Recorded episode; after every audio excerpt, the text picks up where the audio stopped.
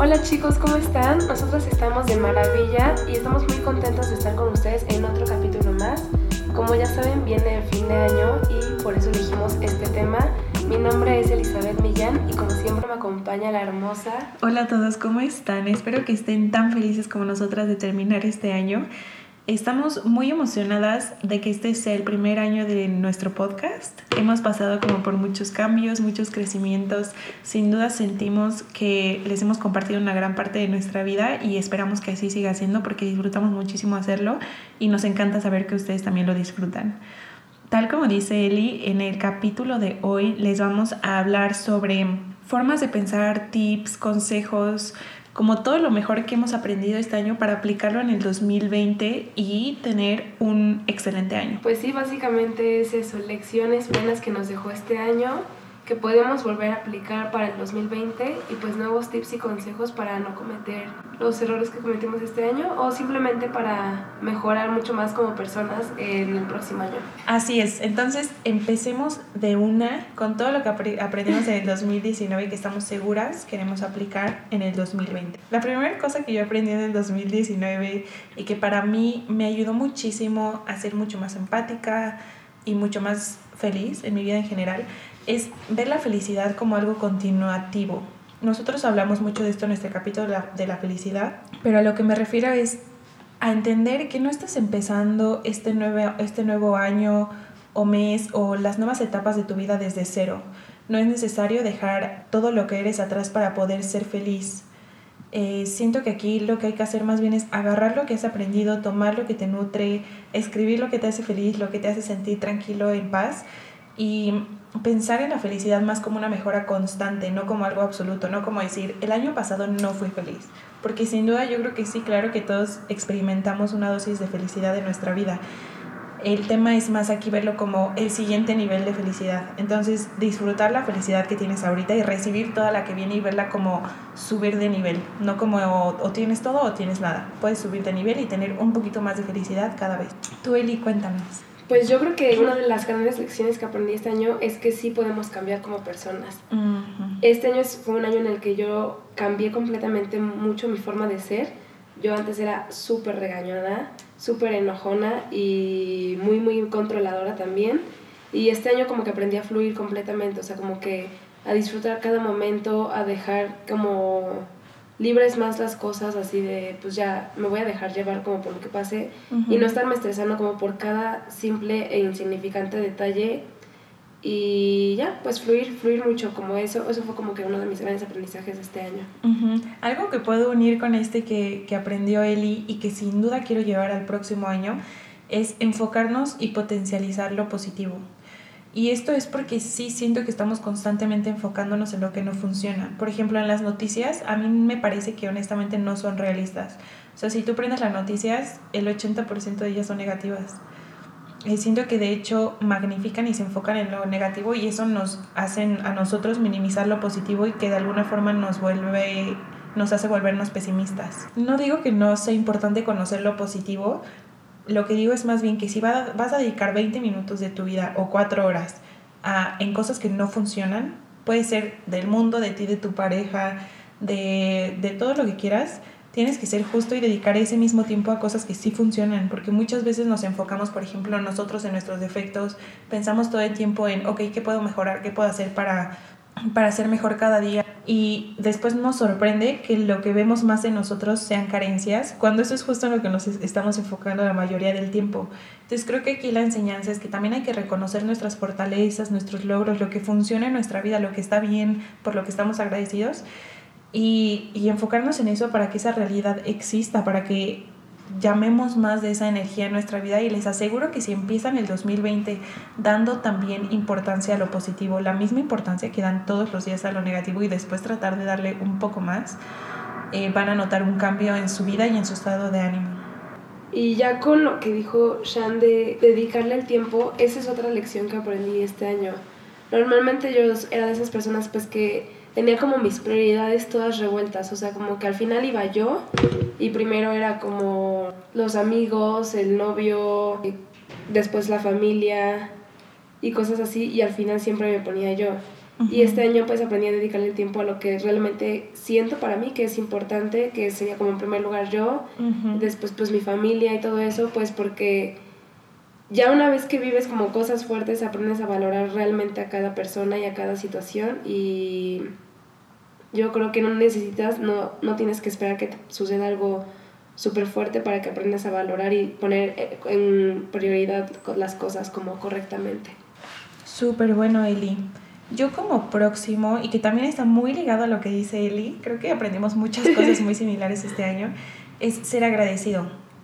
Porque al agradecer te sientes bien y hay veces en las que damos por sentado todo lo bueno que nos rodea. Este también está muy unido con el que hablaba hace rato del positivismo. Y aquí me gustaría poner un ejemplo con el que siento que todos nos identificaríamos, que es que si por ejemplo las estrellas brillaran una vez cada año, todos nos juntaríamos para verlas porque sería como un evento súper especial y, y, nos asombraríamos de su belleza. Creo que el hecho de que las tengamos ahí todos los días hace que quizás no las apreciemos tanto como deberíamos.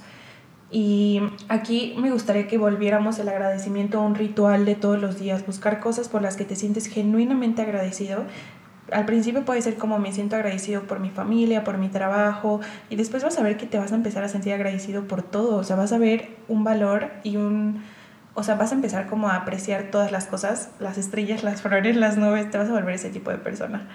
Este, a mí ya me pasa, yo empezaba diciendo como, no, pues estoy agradecida por, no lo sé, por mi trabajo, y ya después terminaba diciendo, estoy agradecida porque la sopa de hongos que me comí hoy estuvo deliciosa. O sea, empiezas como a apreciar las pequeñas cosas que son igual de especiales y que quizás como las tenemos todos los días ya no prestamos tanta, tanta atención.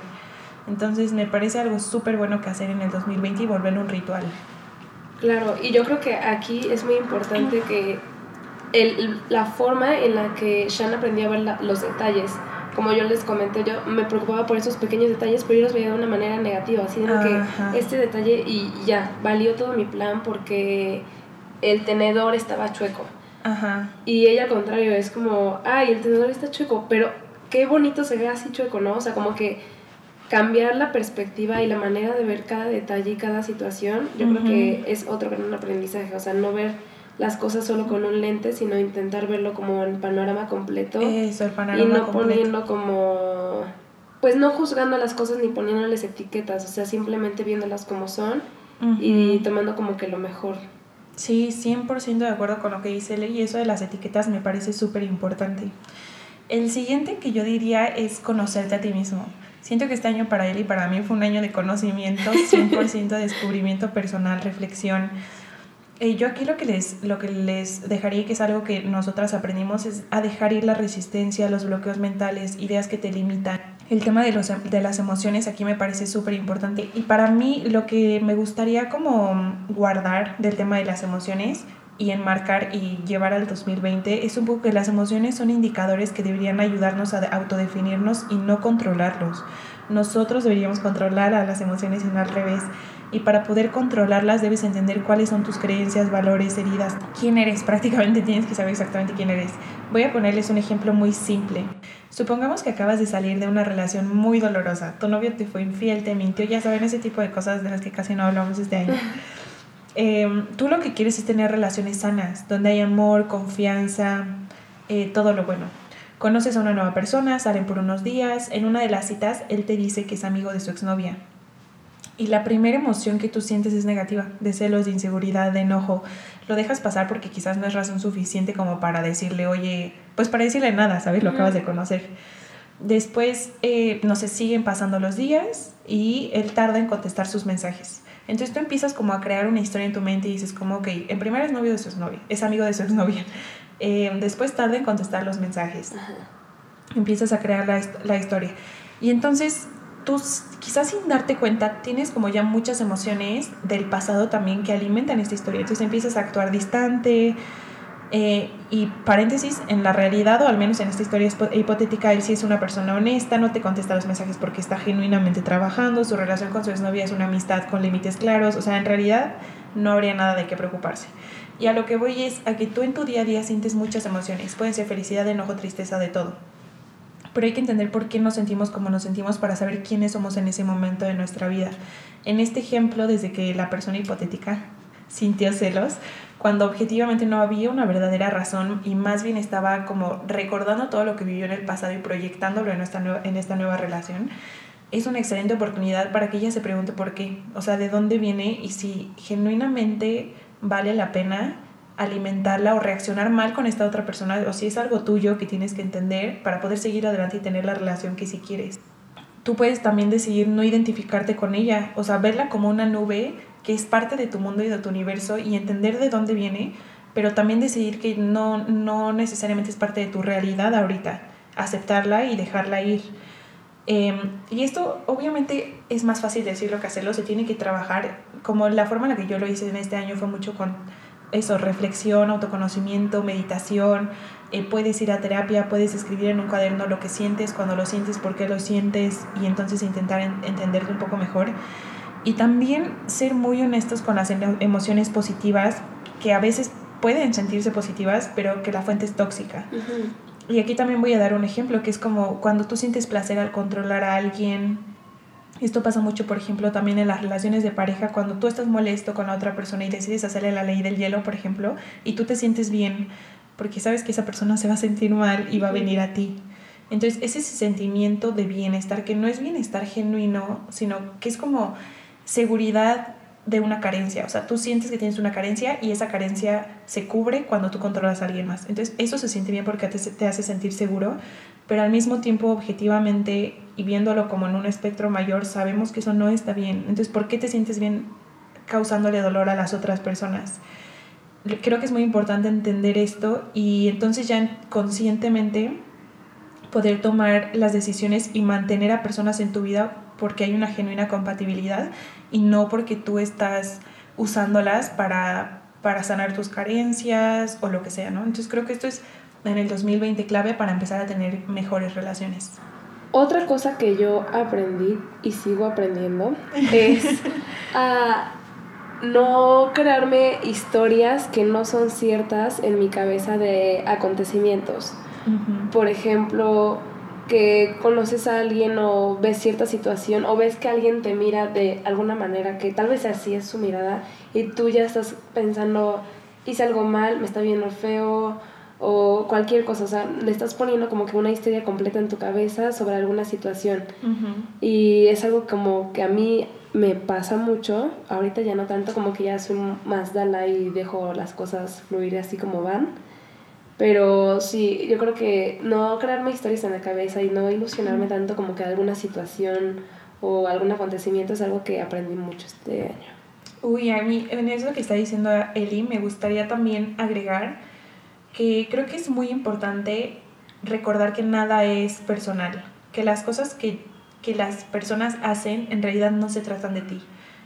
Y creo que una idea que a mí me ha dado también mucha tranquilidad y paz es recordar que la gente siempre está haciendo su 100%, aunque quizás eso para nosotros no sea suficiente, para ellos lo es y en su camino lo es. Y creo que es muy importante recordar que lo que las otras personas hacen eh, no es personal, que no se trata de ti y que la mayoría de las veces, si no es que todas, se trata de ellos. Entonces, algo que aprendí este año es que la gente de alguna forma está haciendo lo mejor que puede hacer en ese momento, aun si eso no, no cumple con nuestras expectativas o no es lo que nosotros haríamos en su lugar. Hay que entender que si alguien, por ejemplo, en el ejemplo de Eli, supongamos que sí nos está viendo feo sin razón, entonces, ¿eso en realidad qué tiene que ver con nosotros? Nada. Tiene todo que ver con ellos, con lo que ellos están sintiendo, viviendo, con la forma en la que ellos ven la realidad.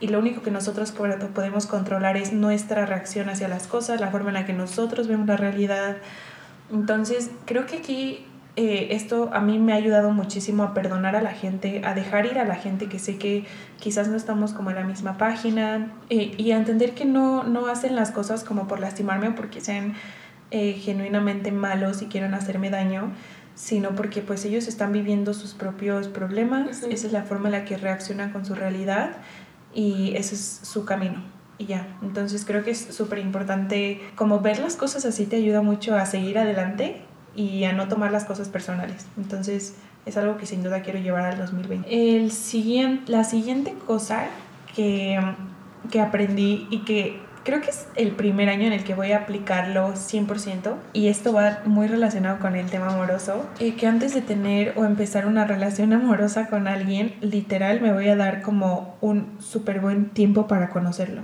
Porque algo que, que he aprendido de las relaciones que he tenido antes es que yo sí creía como en esta idea de que si lo sientes, o sea, si sientes atracción con, por alguien, si sientes como esta sensación como de amor, ya no es tan necesario conocerlo, sino quizás solo seguir como con el flujo de la vida y después ver qué pasa. y, y, la mayoría de las relaciones que he tenido no he conocido también a la otra persona. O sea, quizás lo conocí hace un mes y ya el siguiente estábamos andando. Y pues eso no me ha funcionado tan mal. Pero sí siento que es muy importante conocer a la otra persona antes de decidir andar con ella y romper como con este mito de que la atracción es lo más importante o es suficiente o las ganas. O sea, creo que conocer a alguien y saber si en ese momento de su vida son genuinamente eh, compatibles es muy importante y esto lo quiero unir con la otra cosa que, que para mí fue muy obvia, no solo del 2019, sino como de la década, y es que las relaciones que tienes en tu vida definen la calidad de tu vida también. Entonces, si tú tienes relaciones con personas que no están alineadas contigo o que de alguna forma, aquí voy a poner como un ejemplo, supongamos que tú eres católico y tu novio no lo es y de alguna forma impide como que tú vivas completamente tu religión. Ese tipo de cosas y ese tipo como de, de, compatibilidad para mí ahorita ya es muy importante, sobre todo en este camino como espiritual que él y yo estamos recorriendo. A mí me parece muy importante al menos que mi pareja y mis amigos estén como en la misma, en la misma página o tengan valores muy similares o, o, tengan como metas en la vida similares, porque si no siento que también como que me distraen y, y de alguna forma tampoco me siento tan cómoda o conectada y, y, siento que hay muchas cosas de mí que no puedo experimentar. Entonces, el 2020 y la década que viene para mí va a ser como de priorizar relaciones y quizás darle la importancia a las relaciones que merecen de saber que la gente que está cerca de mí sí me impacta, impacta mi vida, impacta mi forma de pensar. Y creo que una buena forma de ver esto es como si tú estás ahorita con alguien, tu novio o incluso familia o amigos, en quien no te gustaría convertirte, eso es una señal de que entonces la relación puede que no sea la mejor para ti. Entonces, si la persona con la que estás no te gustaría convertirte en ella, hay cosas de ella que tú ves que son súper tóxicas, entonces ahí quizás yo pondría un poco más de atención y, y, vería qué puedo hacer. Es un poco rojo. Sí, completamente. Otra cosa que yo aprendí este año, que definitivamente es algo que quiero aplicar no solo para el siguiente año, sino para toda mi vida en general, es que comencé a ser como mucho más independiente y conocerme mejor. Como dijo Janet, este fue un año de mucho autoconocimiento para las dos. Y el ver que puedo hacer las cosas por mí misma y yo solita y que puedo ir a los lugares sola también es como muy satisfactorio para mí. Y me está gustando mucho entonces yo creo que esto de andar por la vida sola y sentirme bien conmigo misma es un muy gran checkpoint. Y ya creo que ese es uno de los grandes aprendizajes también de este año. O sea creo que la vida me ha llevado como por situaciones en las que ya tenía que pasar así y es el momento adecuado y la verdad es que estoy muy feliz así. Ay, eso está súper poderoso, Eli. Algo que me gustaría aquí resaltar de lo que dice Eli, porque yo me siento completamente igual, es que, o sea, la única persona que puede medir hasta dónde puedes llegar eres tú misma. Y tú tienes que estar en realidad dispuesta a, a ir más allá. Y esto está muy relacionado con lo que dice hace rato, de que en realidad siempre estás dando lo mejor de ti, pero creo que tú misma puedes decidir cuándo puedes dar más. Y aquí me gustaría poner también el ejemplo del que hablamos en otro capítulo de um, este corredor que tenía el récord de correr más rápido del mundo. Lo estoy contando muy mal, pero la historia algo así, como que este corredor corría, no lo sé, 500 metros en X tiempo, no recuerdo cuánto era, y ese era el récord mundial. Entonces nadie pensaba que lo podía superar. Ajá, nadie pensaba que lo podía superar hasta que llegó un corredor que literalmente su meta era superar a este, este récord. Entonces entrenó todo el tiempo para, para superar el récord, hizo todo lo necesario para superar el récord. No era el mejor corredor en este momento, pero él creyó que era posible. Y lo superó un año después, y después de él 36 personas lo superaron el siguiente año, y después del 2000, y después de ese récord obviamente ya quedó en el pasado.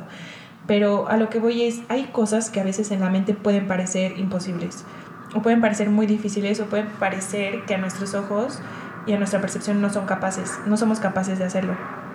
Y esto está muy ligado con el tema de quitar todos esos bloqueos mentales y cuestionarte por qué a veces piensas que hay cosas que no puedes hacer sin que esté otra persona o por qué hay cosas que no puedes hacer eh, si, por, pues porque sientes que no tienes la capacidad suficiente. Obviamente hay que ser realistas, pero también creo que nuestro realismo no debe caer en pesimismo o en conformismo. Entonces, hay que, cada que tú quieras hacer algo y hay algo en tu mente que te dice que no puedes, entonces cuestionate por qué crees eso. Y puede que sea algo que viene de tu infancia o que la sociedad te ha hecho creer como este récord, que todos creían que no era posible, pues porque todos decían que no era posible. Pero es que tampoco es como que lo hubieran intentado más allá, ¿no? Entonces, cuestionate muy bien de dónde vienen todas estas ideas y yo creo que eso te va a ayudar a llegar mucho más allá de lo que jamás imaginaste y la verdad es que cuando empieces a, recorrer el camino del autoconocimiento te vas a dar cuenta de tu poder y te vas a dar cuenta de que hay muchísimas cosas que son posibles. Que el 2020 es un excelente año para empezar a romper todas esas barreras mentales. Sí, yo creo que este año también fue, terminando con la última frase que dijo Shan, eh, un año para romper barreras, barreras mentales. Siento que sí hemos hecho mucho más fuerte nuestra mente, tanto Sean como yo, y como que hemos dejado de lado los límites y el que dirán y, y, muchas cosas externas que no tenían nada que ver con nosotras, ¿no? Entonces también para el siguiente año voy a seguir con lo de los límites y las barreras mentales y quitarme el miedo, o sea, el, o sea, como que antes tenía mucho miedo por hacer cualquier cosa y a veces sigue el miedo ahí, pero como que me aviento y lo hago. O sea, como que digo, bueno, ¿y si no qué? O sea, lo, me voy a aventar y lo intento. Y ya, es algo que haría como que en muchas cosas, menos en relaciones. O sea, creo que en relaciones sí me seguiría yendo con cautela, como dijo Sean, conociendo mejor a las personas y todo eso. Pero en lo demás sí me gustaría aventarme como lo he seguido haciendo ahorita. Muy bien, súper bueno. Algo que yo también eh, me encantó de este año y que siento que lo hizo muy valioso fue todo el tema como del amor propio. Yo creo que yo empecé la década y el año como con muchos miedos y muchas inseguridades. Uno de esos miedos era obviamente no ser aceptada por las demás personas, que las personas no me vieran como yo me veía. O sea, como que siento que sí me daba miedo que cuando yo los conociera ellos físicamente vieran algo que yo no yo no soy, o algo así, como la percepción de ellos, que igual no puedo controlar, eh, que no entendieran lo que estaba tratando de decir, como que muchas cosas relacionadas con el tema de la aceptación. Y creo que mientras más fui experimentando a, las otras personas, conociéndome a mí, eh, me di cuenta de que ahora lo más importante que he adquirido es como un entendimiento hacia mí misma. Como yo estaba tan preocupada de que las otras personas me entendieran como yo quería ser entendida y me aceptaran, como que a veces me moldeaba mucho a ellos. Entonces, si ellos decían como, eh, no sé, me gusta el rap. Entonces yo empezaba a, gustar, a escuchar rap y ah. entonces decía como, wow, me gusta el rap. y ya me gustaba el rap. O si alguien como decía como, mm, me gusta bailar. Entonces yo decía como, ah, ok, ok. Entonces igual experimentaba el baile y después decía como, ah, me gusta el baile. Pero es, siento que quizás no es que no me gustara o sí me gustara, sino que yo podía verle lo positivo y como quería ser aceptada por esta otra persona, decía como, ok, o sea, le veo lo positivo a esto, entonces ya me gusta y ya somos iguales, así que está súper bien, estamos súper compatibles. Y esto me pasaba en las amistades, en todo. Y este año como que lo que sí empecé a a experimentar fue a mí misma completamente. O sea, me daba cuenta de que había muchas cosas que yo pensaba que me gustaban, pero que no me gustaban. O había muchos pensamientos que pensaba que eran míos y formas de pensar mías, por ejemplo, muchos relacionados con el tema de la religión quizás, lo que creía en la religión, que yo estudié en una universidad súper católica y que me gustaba como esa idea de ser parte como de de esa escuela, no sé, y en ese, mientras estaba ahí me volví muy católica y ya después empecé a entender que quizás había muchas cosas de ahí que no me gustaban y como a poner foco en, o sea, en quién soy, o sea, genuinamente quién soy y de dónde viene como la persona que quiero ser y, y de nuevo este camino puede sonar fácil si lo digo así. Creo que algo que te puede ayudar mucho es ver hacia dónde quieres ir, o sea, quién te gustaría ser el próximo año, qué te gustaría hacer de tu vida, en dónde te gustaría vivir, o sea, como el, estilo de vida ideal, cuestionarte de dónde viene ese estilo de vida ideal, si realmente eres tú o es como una construcción social. Y ya de ahí entonces elegir, ah, ok, pues, o sea, sí me siento muy identificado y muy alineado con esto. Y, y entonces empezar como a, a, conocerte mejor y a ver genuinamente quién eres y qué te gusta. Y ahora me doy cuenta de que en este año algo que aprecio mucho es o, o, sí, o sea, algo que me di cuenta es que quizás dejé ir todos estos miedos uh -huh. o los estoy dejando ir y de alguna forma a la gente a la que me aleja de mí misma empecé a alejarla. O sea, si había personas que querían controlarme, controlar la forma en la que pensaba, eh, o que no aceptaban partes de mí que para mí ya eran esenciales, entonces empecé a alejarme de esas personas y siento que eso sí que me hizo sentir mucho mejor y me hizo estar rodeada de mejores personas. Uh -huh. Entonces, no me acuerdo cómo empezó todo este ya no me acuerdo cuál es como el tipo en general, pero creo que... Eh, o sea, empezaste con lo que eras camaleón. Ajá, entonces creo que es un poco como empezar a conocerte a ti misma, que creo que yo también lo había dicho, muy importante, y, y, y, respetarte mucho más. Y todo este tema del amor propio para mí está en honrar quién eres y lo que tú genuinamente sientes que quieres. Y no ir solo, y no ir con los demás solo porque quieres ser aceptado, quieres sentirte parte de un grupo. Y yo te prometo que si tú empiezas a ser quien eres y a respetarte y a poner los límites, vas a encontrar a ese grupo. O sea, ese grupo va a aparecer en algún momento de tu vida, pero para que eso pase y para que tú genuinamente te sientas conectadas con personas, pues tienes que sentirte conectado contigo mismo. Entonces, llevaría eso 100% al 2020. Muy buen tip. Yo creo que nunca está de más volver a repetir lo del conocimiento de ti mismo porque yo creo que es lo fundamental y lo más importante. Uh -huh. Otro muy bueno que aprendí igual este año es como que aprender a vivir con quien eres, con tu entorno, con tu historia, perdonarte y como que liberar el pasado y los recuerdos que, que tengas. Uh -huh. Y igual no tachar como que los recuerdos de buenos o malos simplemente son parte de ti y pues ver lo que viene como que por delante, o sea, vivir como que el presente y ya sin juzgar como que lo que ha pasado anteriormente. Uh -huh. sí, ah, y dejar de procrastinar. Esa es una súper importante. Este año dejé de procrastinar. Uh -huh y estoy en la cima. Ese tema de procrastinar a mí también me parece muy importante y creo que un buen tip para lograrlo es encontrarle un sentido a las cosas que haces.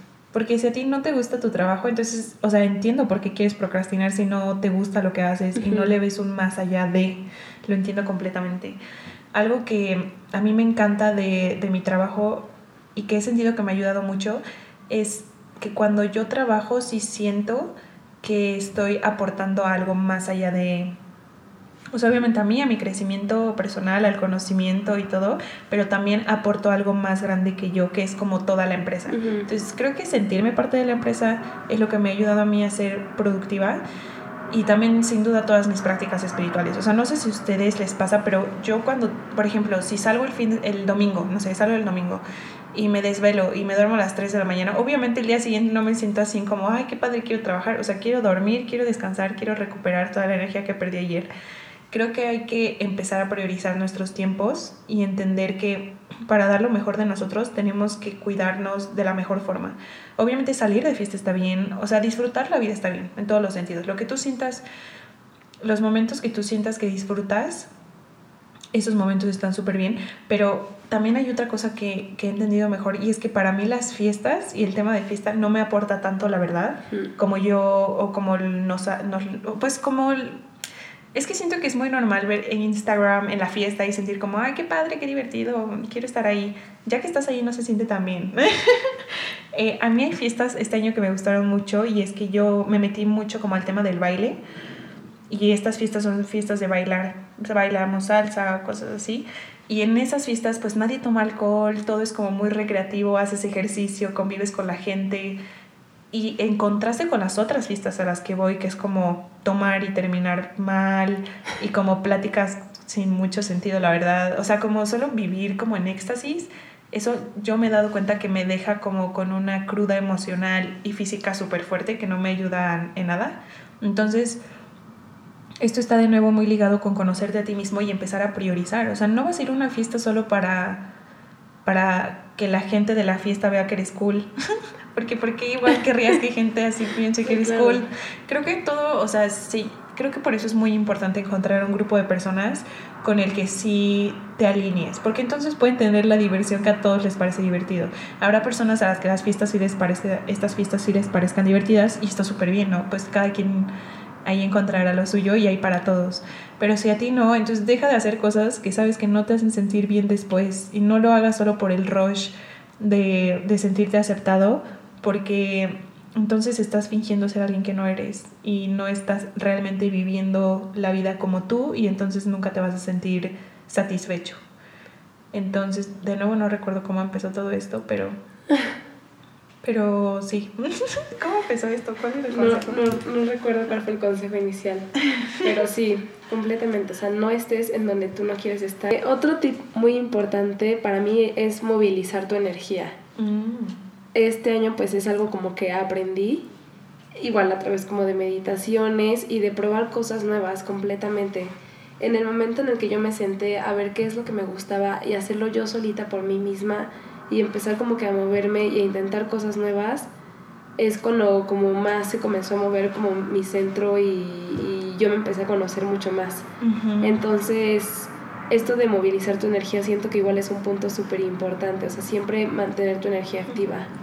Oye, eso es súper importante y quiero unirlo con un tema un poco tabú que aprendí este año. Eh, algo que aprendí este año es a apreciar, es apreciar mi energía sexual.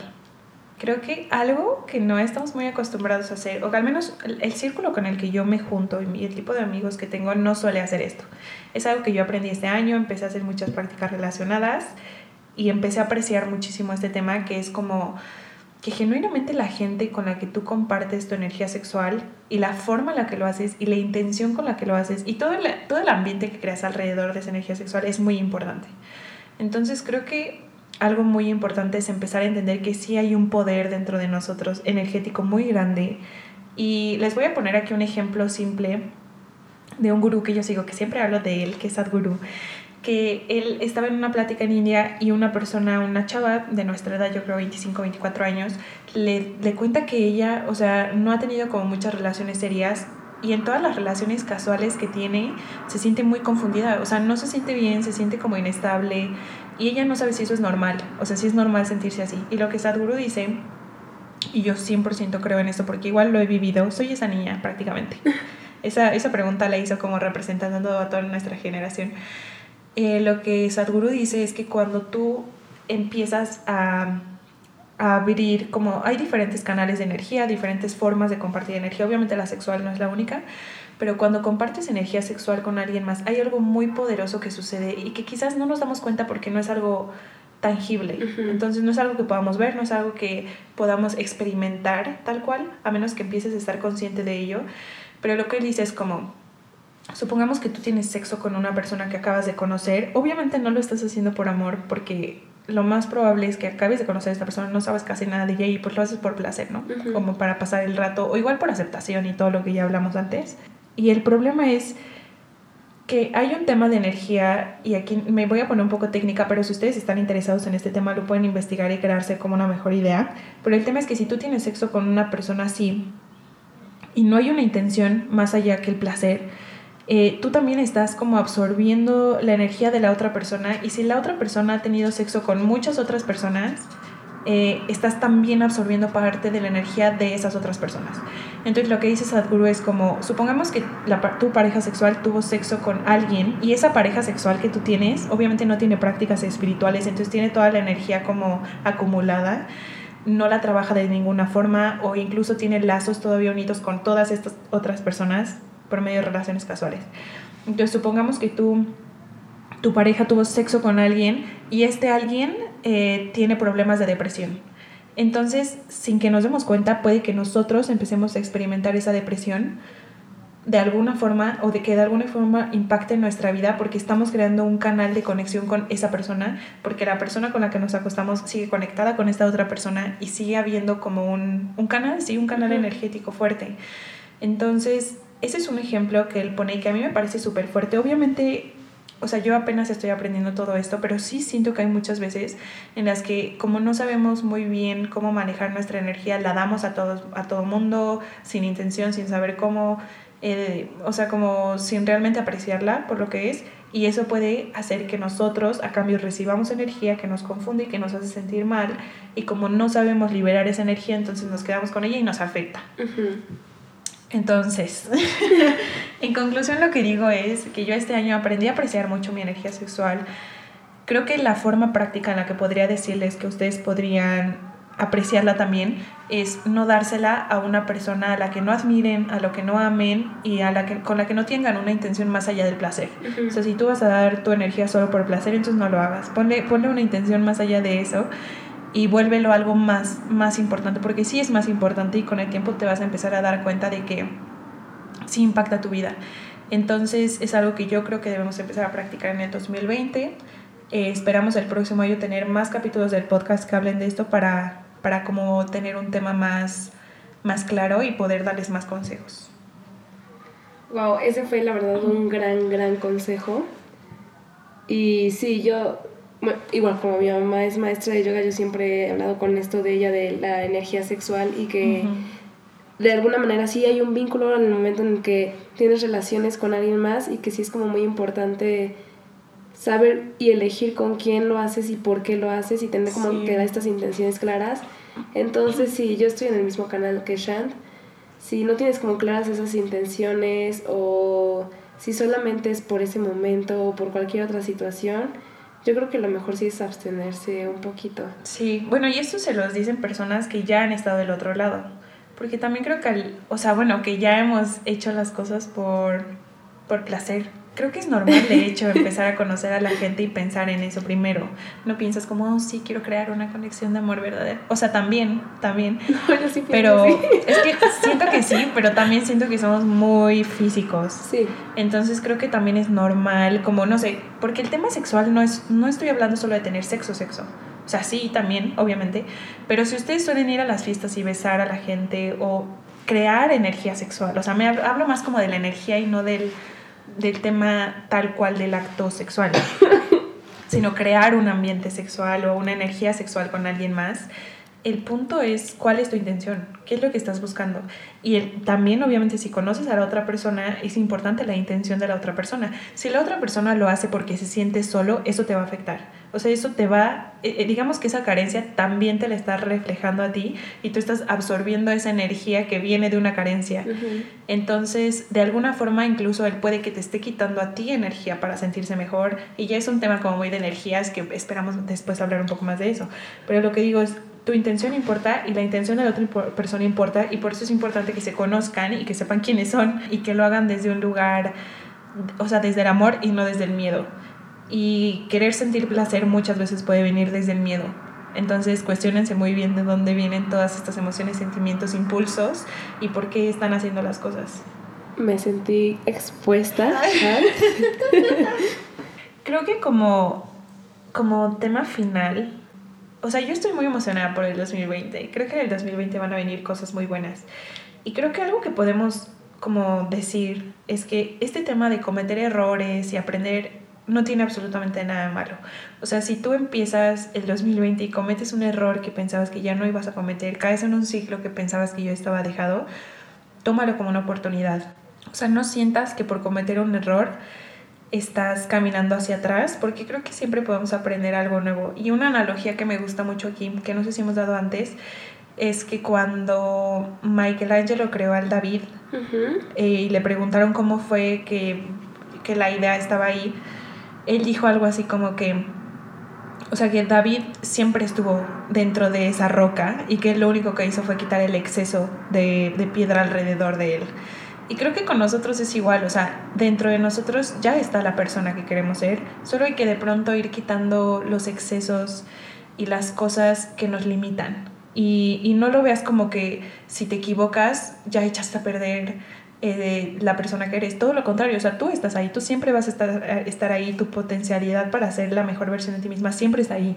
Y creo que eso es muy reconfortante. Solo hay que verlo como, ok, cada que cometes un error es donde ves que hay un poco de roca extra que puedes quitar. Entonces, como, ok, si estoy cometiendo este error muchas veces es porque quizás no, no he aprendido de aquí, no lo he visto lo suficientemente claro. Entonces, volver a cometer el error es una oportunidad más de verlo y, y, de tratar de quitar el exceso de roca. Entonces no importa realmente cuántas veces te equivoques, lo que importa es que tú le encuentres un sentido y que veas lo valioso de, de esa experiencia y ya. Entonces creo que este, este año va a ser muy bueno. Estamos muy emocionadas por, por más contenido, por más ideas, por más crecimiento. Eh, y esto fue todo de mi parte para ustedes. Espero que les haya gustado, que hayan tomado algo de esto, que les haya parecido interesante y nos vemos en el próximo capítulo. Sí, así es. De mi parte sería que, pues qué bueno que tuvimos todo este año para aprender tantas lecciones tan buenas que vamos a poder aplicar en el 2020 para que el 2020 se venga con todo lo mejor que tiene y todo lo mejor que nosotros tenemos para el próximo año. Igual cualquier situación, tip, comentario, lo mejor que les pasó este año y lo peor que les pasó este año, nos pueden comentar en nuestros Instagrams. Eh, el, mi Instagram es elimillan-bajo. El mío es Angie's Blog con doble I y tenemos obviamente el podcast que es guion bajo verdades a medias. Así es. Y eh, vamos a mandar saludos. Navideños. Navideños. Deseos prósperos para todos. Y a mí me gustaría enviar saludos a mi papá, que es Víctor Castañeda, que sé que nos escucha y que espero que disfruten nuestro contenido. Sí, sí, yo sé que lo disfruta. ¿Tú, Eli? Ah, yo quiero mandar saludos a mi mamá, que... a mi mami. Ella sabe quién es. Ella sabe quién es. También le quiero mandar un saludo a Bernardo Arias, el charro, que desde el inicio ha sido una de las personas que más apoyo nos ha dado y lo agradecemos muchísimo, sin duda nos ha inspirado a seguir. Súper bien. Eh, yo también quiero mandar un saludo especial a Ale Tomasini, que ella siempre ha escuchado igual todos nuestros podcasts y nuestros capítulos y desde el inicio igual nos ha mandado como mucha retroalimentación y, y se ha dejado ir con todo para comentarnos todo lo que tiene.